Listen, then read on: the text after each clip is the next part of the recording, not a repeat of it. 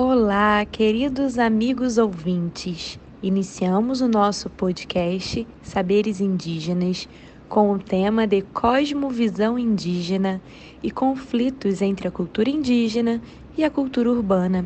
Eu sou Luísa Alvarenga. E eu sou Bruno Alves. Esse podcast é uma parceria com a Jornada dos Povos Indígenas e Universidades na palestra Oralidade em Infâncias Indígenas. Para começar o nosso bate-papo, gostaria de trazer Ailton Krenak, um dos grandes ativistas dos povos indígenas, e ele sempre faz um apelo, dizendo que precisamos parar de tirar as pessoas da floresta pelo pretexto de proteção. Essas pessoas estão protegidas na floresta. A única proteção delas é a floresta. Mas se nós acabarmos com a floresta, acabaremos com essas pessoas. Inclusive, vale muito a pena dizer que os indígenas, juntamente com os seringueiros, mudaram um pouco o conceito e entendimento de floresta, pois era tido como natural, dado, inerente ao ser humano. Os indígenas e seringueiros mostraram que a floresta é um jardim que se cultiva.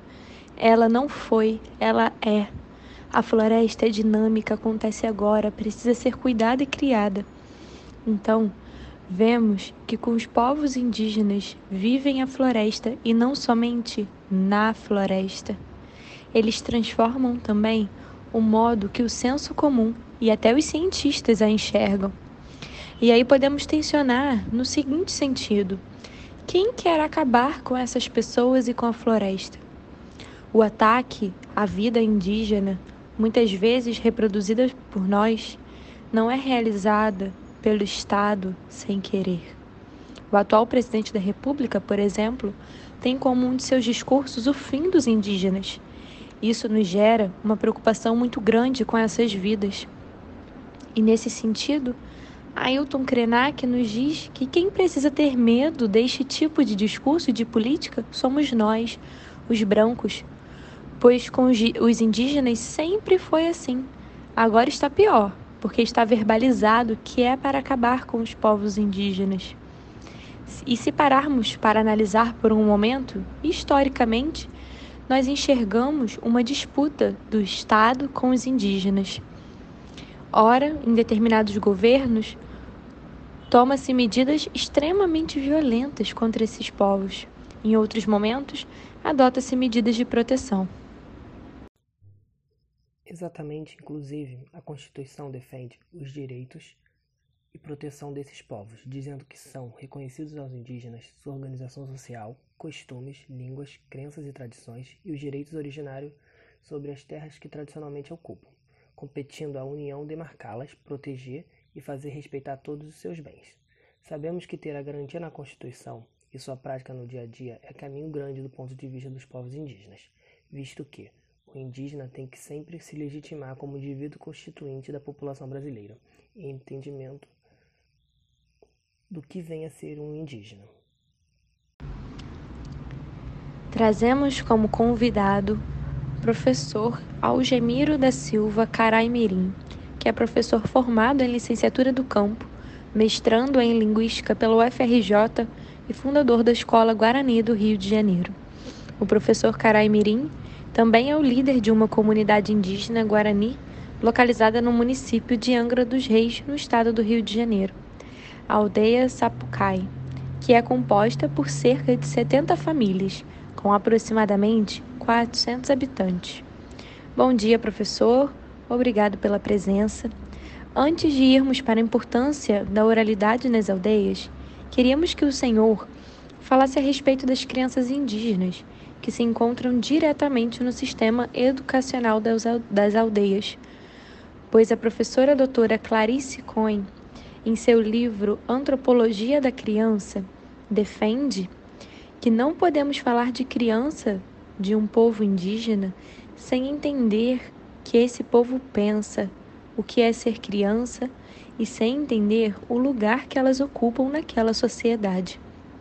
Sendo assim, o que é ser criança na visão do povo guarani Mimbia?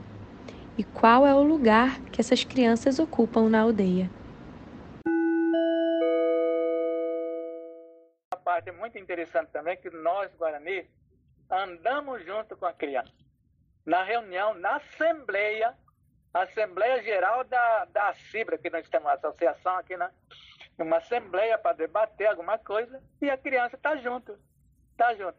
A gente, aliás, tem uma, a, a, a gente tem uma regra para a criança para não comentar igual igual é, é obviamente no meio da assembleia a criança não pode falar claro é obviamente mas entre eles ou elas não, é, por isso que eu chamo o mundo da criança.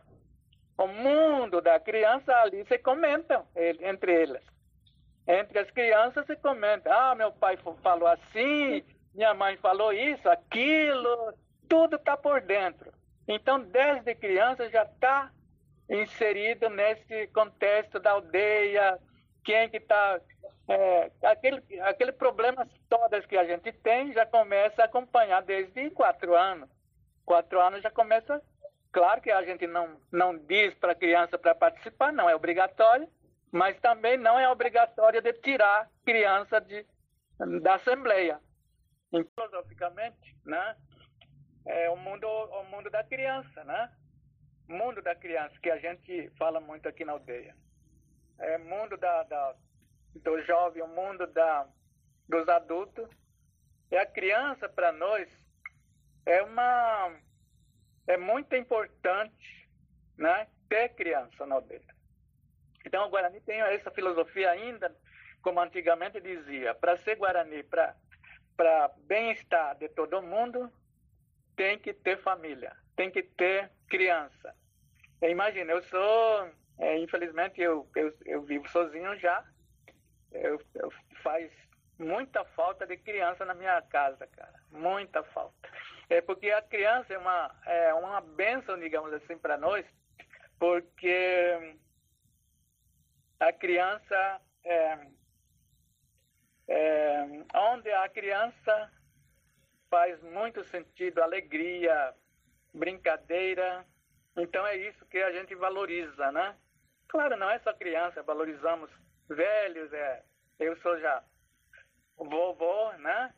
E eu vivo assim, na aldeia não tem separação, não separa criança, hoje em dia não separa criança. A gente vive junto com a criança e adulto, todo mundo é, é vovô, né?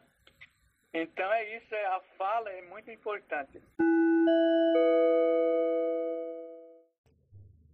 Outro ponto em questão é a educação escolar indígena.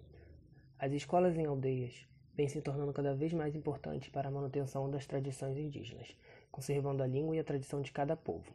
A Lei 11.645 de 2008 diz que os povos indígenas têm direito à educação escolar específica, diferenciada, intercultural, bilíngue ou multilíngue e comunitária a responsabilidade é do Ministério da Educação e os estados e municípios devem trabalhar para colocar esse direito em prática.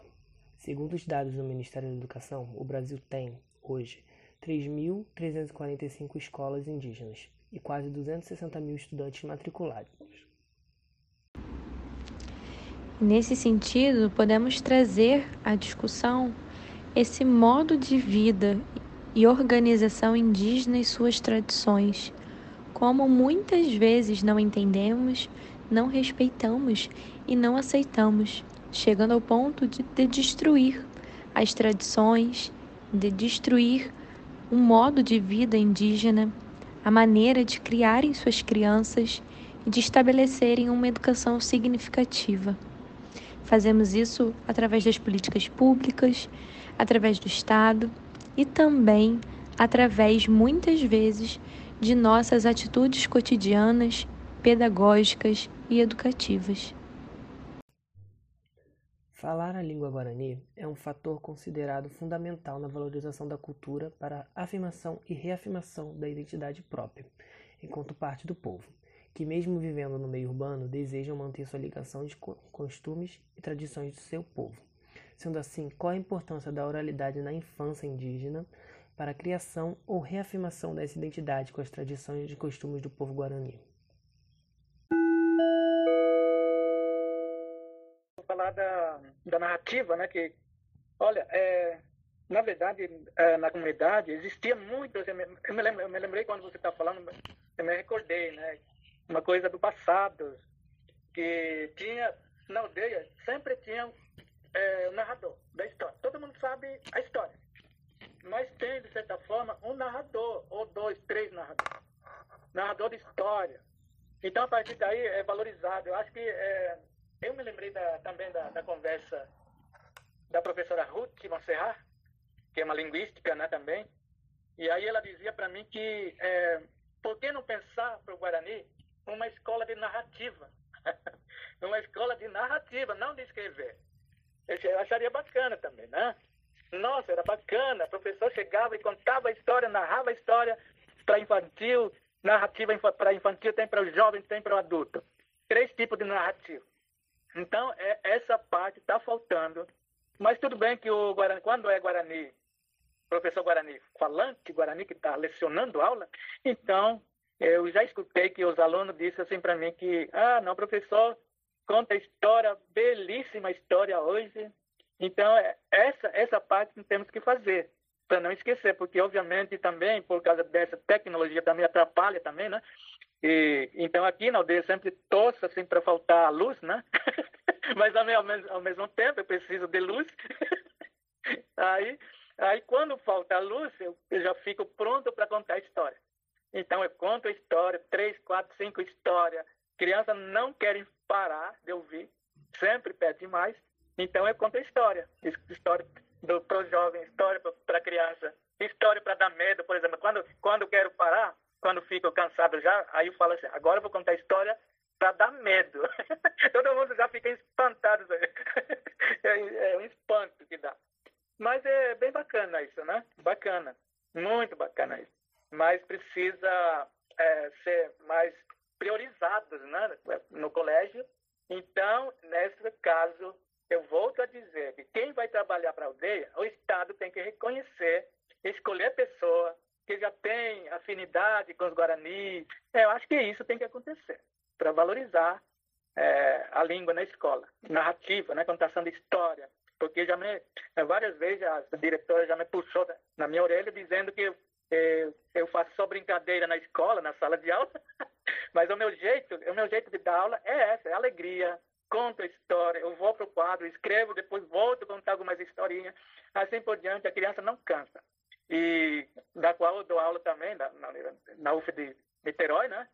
Meus alunos, eu, eu, dou aula com meus alunos com tranquilidade, eu rio, eu faço brincadeira, eu conto piadas, é obviamente de línguas, né? Não é piada para também outra coisa, não é, piada de línguas que não consegue entender, porque Guarani para português é complicado, complicado, né? Português para Guarani. Então a gente acha que tem algumas palavras que é, é bem legal para fazer piadas tal, por, por, devido não entender alguma coisa, eu conto essas piadas. E aquela piada que eu conto também para o professor né, na, na, universidade. Nós, na, na, língua guarani, nós não temos S, tá? Não podemos dizer assim, oh, Alguém dos professores disse assim, Juruá é um só, tá? Parece que Juruá é um só. E aí, na pluralidade, para ser plural, tu tem que dizer Juruás, em português. Acha que vai ser S no final, mas não. Para nós é Juruá Quere. Quere é um coletivo, um plural. Juruá Quere, Bra Quere, não é Brás.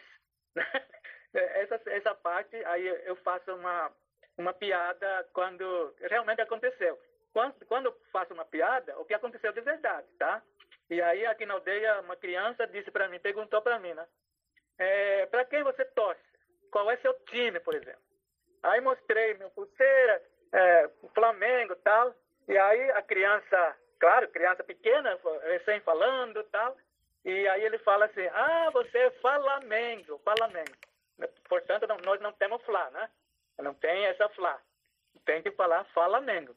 Aí eu perguntei para ele disse assim: E você, qual é seu, seu time? Aí ele falou assim: Vai caindo.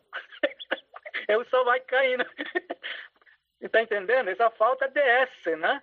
Essa falta de S. Não, não dá para dizer vai caindo. Só pode dizer vai caindo. Assim por diante, eu faço essa é brincadeira, mas é, é tudo é línguas, né? Problema de línguas e tal. Então, eu acho muito bacana e acho que a, povo em geral, da cidade, precisava valorizar mais um pouco a língua guarani. Né? Porque aqui, aqui na região também, eu já falei uma vez para na UF, poderia montar um grupo de estudo em Guarani. Não é? A oralidade na aldeia vem como uma forma básica para a educação indígena, podendo ser vista como uma forma de resistência ou de mudança, quando os saberes dos mais velhos são passados para gerações mais novas.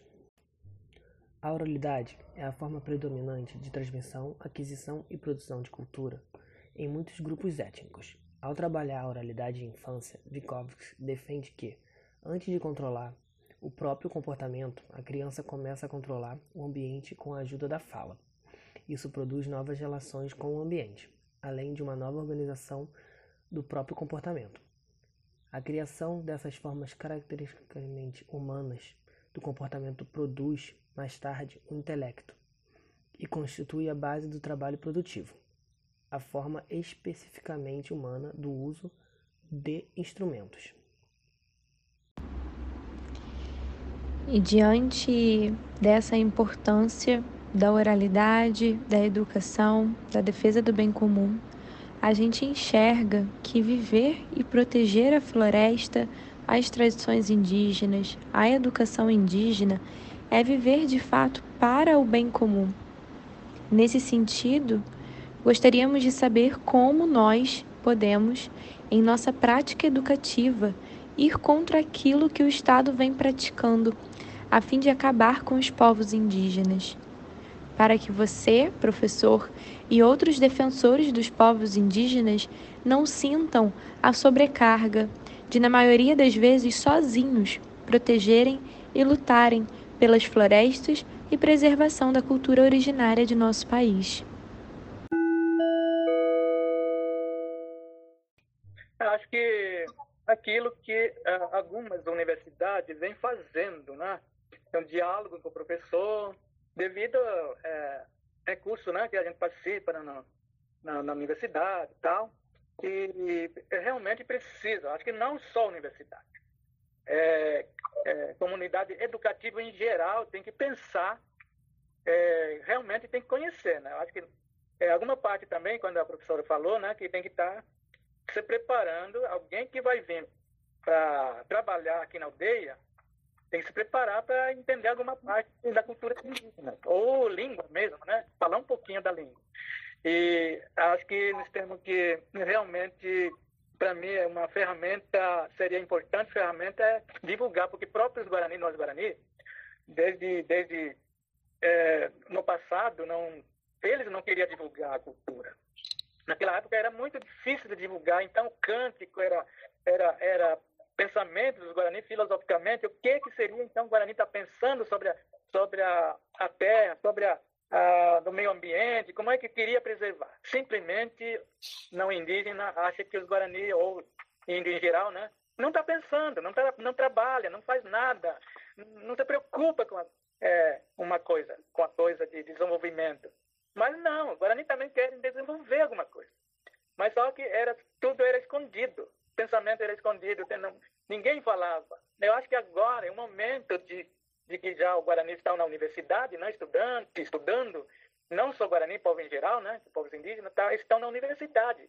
Mas também tem alguma parte que é problemático. Às vezes também nós, entre nós, sempre discutimos que o estudante vai lá para a cidade e não quer mais saber da cultura. Não querem, querem morar na cidade. Esse é a grande, a grande problema também mas todos indo deveriam estudar, se formar e voltar para essa aldeia, para a origem, né? Eu acho que essa parte é muito importante também. E aí divulgar, obviamente, vamos ter que trabalhar para divulgar. Toda aquela coisa que o pessoal falava antigamente, né? Onde os índios pescavam, os índios é, moravam, sei lá, é, tudo no passado. Hoje tá, é, os índios tá, tá de pé, tá, tá vivo, né? está usando. Hoje, que no começo eu falei, né, que quando vem para a aldeia você vai ver, vai ver com celular, vai ver torcedor do Flamengo, vai ver vários tipos de, de, de coisa aqui né, da, da, na atualidade, né, contemporaneamente, vai encontrar vários. E não pode dizer que ah, não, não é mais indo, está de carro, está dirigindo. Está dirigindo porque não é mais indo. Não, é pelo contrário, é o índio Guarani está dirigindo. É o índio Guarani está passeando, não. O índio Guarani está negociando.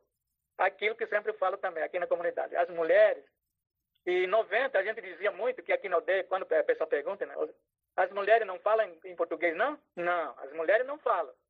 Não, eu digo sempre, digo assim, é mentira, fala sim. As mulheres vão lá para a cidade negociar. Mulheres vão lá para a loja 100.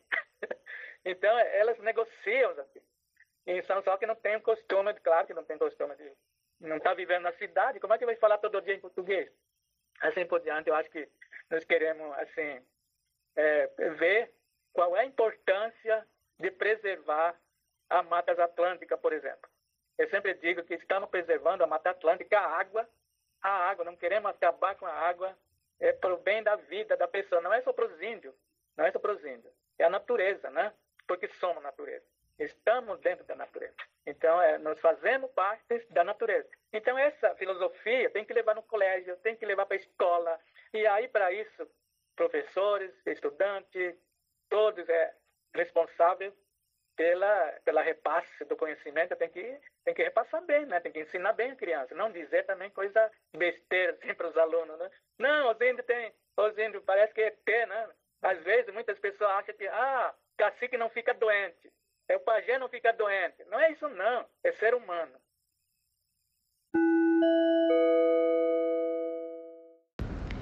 Obrigada, professor, pela disponibilidade e divisão do conhecimento por meio de suas respostas. Nós encerramos o nosso podcast e, para isso, vamos apreciar a música a seguir.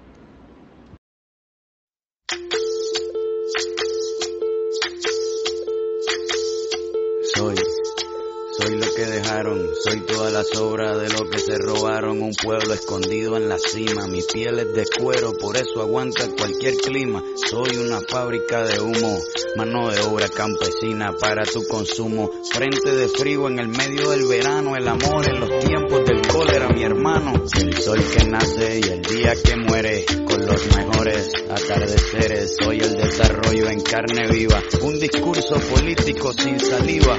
Las caras más bonitas que he conocido, soy la fotografía de un desaparecido, la sangre dentro de tus venas. Soy un pedazo de tierra que vale la pena una canasta con frijoles. Soy Maradona contra Inglaterra, anotándote dos goles. Soy lo que sostiene mi bandera, la espina dorsal del planeta en mi cordillera. Soy lo que me enseñó mi padre, el que no quiere a su patria, no quiere a su madre. Soy América Latina, un pueblo sin pierna pero que camina. Oye, tú no puedes comprar al viento,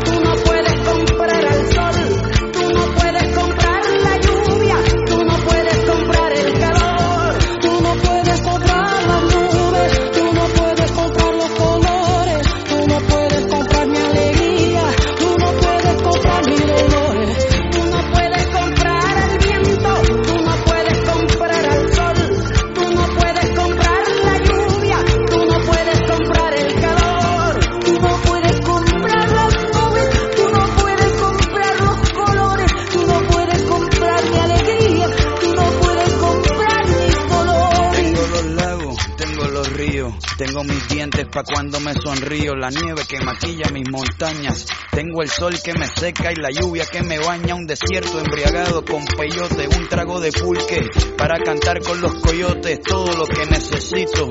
Tengo a mis pulmones respirando azul clarito, la altura que sofoca.